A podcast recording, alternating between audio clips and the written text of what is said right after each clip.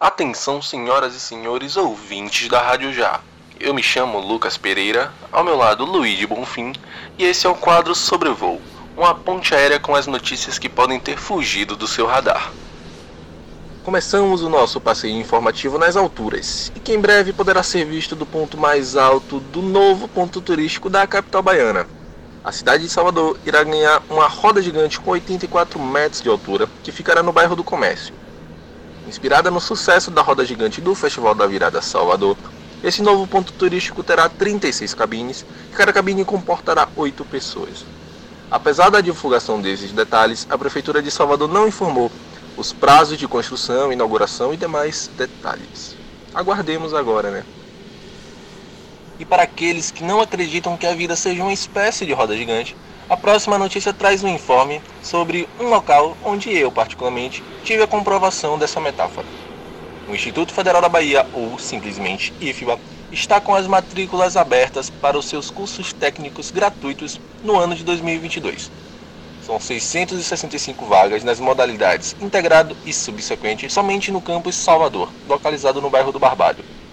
Dentre os cursos oferecidos na modalidade integrada, ou seja, a modalidade que recebe os alunos que tenham concluído o ensino fundamental, estão os cursos técnicos em Química, Geologia, Automação Industrial e também o curso técnico em Eletrônica, que eu inclusive cursei e me formei. Na modalidade subsequente, que engloba os estudantes que tenham concluído o ensino médio, alguns dos cursos oferecidos são o curso de hospedagem, eletrotécnica e também saneamento. Os interessados terão até o dia 17 de dezembro para se inscreverem no portal prozel.ifba.edu.br. Repetindo, prozel com s.ifba.edu.br. Essa é uma oportunidade ímpar que pode ser sim uma possibilidade de mudança e também muito aprendizado. Para os amantes literários, trazemos os vencedores do principal prêmio de literatura brasileiro, Confira os principais vencedores do Prêmio Jabuti de 2021. A premiação aconteceu nesta quinta-feira, dividida em quatro eixos principais, como literatura, não ficção, produção editorial e inovação, que comportam 20 categorias. O livro O Avesso da Pele, de Jefferson Tenório, ganhou na categoria Romance Literário. Uma baiana de 13 anos foi finalista na categoria Fomento à Leitura, com o projeto Casinha de Livros. O Sobrevoo tinha trazido essa notícia há algumas semanas, mas o vencedor da categoria foi o projeto Slam Interescolar, de Emerson Alcalde. Mas não somente os autores ganham prêmios, os leitores e apaixonados por literatura podem se esbaldar. A Festa Literária Internacional de Paraty, a FLIP, revelou a maior parte da programação que integrará a edição deste ano.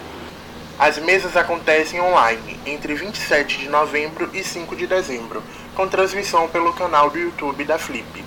A escritora canadense Margaret Atwood, a americana Alice Walker e os mineiros Conceição Evaristo e Ailton Krenak estão entre as atrações do evento. No dia 1 de dezembro, a autora de O Conto da Aya participa da mesa. Alice Walker e Conceição Evaristo conversam no dia 4 de dezembro já Hilton Krenak participa da Flip no último dia. Para dar seguimento a nossos informes, mas de uma maneira diferente, trazemos a transmissão da torre de controle informativa. E como recomendação da semana, trazemos os conteúdos do núcleo audiovisual e também da Rádio Já. Para além do seu sobrevoo semanal de notícias, a Rádio Já tem outros programas muito legais, temos, por exemplo, o programa Ação na Caixa, que traz muita música e vários papos sobre o universo musical. O Pod Debate, que é a principal mesa de debates, sempre com excelentes assuntos e convidados especiais. E também o mais novo Mundo Contemporâneo, uma parceria da Rádio Já com o Escritório Internacional da Unijorge, onde falamos sobre os principais assuntos que movimentam a humanidade.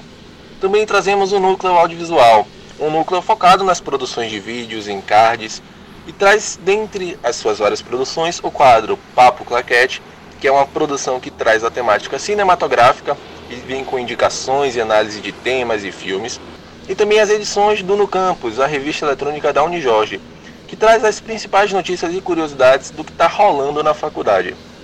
O endereço da rádio já você já sabe, e para encontrar o núcleo audiovisual, você vai no Instagram, arroba núcleo UJ, e o YouTube é Núcleo Audiovisual Unijorge. E é isso, até a próxima. Programa do dia 26 de outubro. Obrigado por nos escutarem. Sigam a Rádio Já no seu serviço de streaming preferido. Visitem nossas redes sociais, nosso Instagram é rádio.já, nossa fanpage é facebook.com barra e tenham todos uma boa semana. Este podcast é uma realização da Rádio Já. Produção de Luiz de Bonfim e Lucas Pereira, edição de Lucas Pereira, orientação Leonardo Bião. Para este episódio, utilizamos notícias dos sites G1 Bahia, Aratuon e CNN Brasil.